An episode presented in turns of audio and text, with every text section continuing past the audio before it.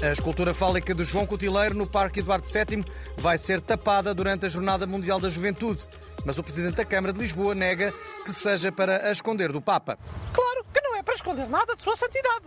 É só porque a obra precisa de restauro. E também para proteger do pó e assim.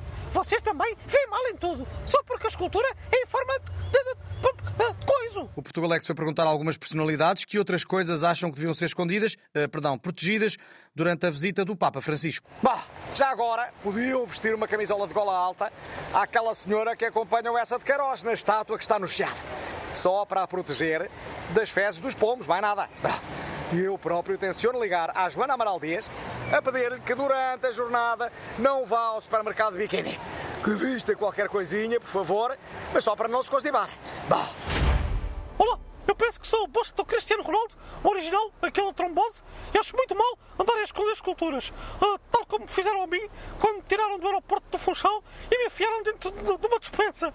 Eu penso que foi tudo por inveja, porque, por eu ser bonito, eu sei eu ser famoso e toda a gente queria tirar uma selfie comigo.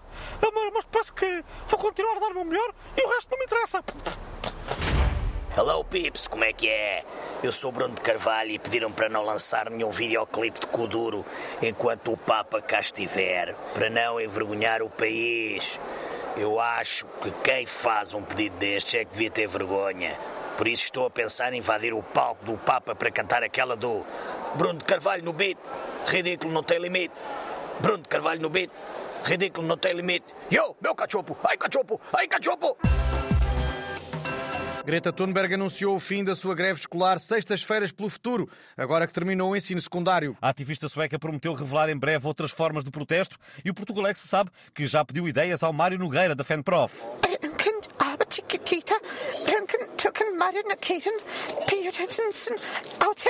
Greta Thunberg está a dizer que se fosse portuguesa ninguém teria reparado que ela fazia greve à escola porque os professores fazem muito mais.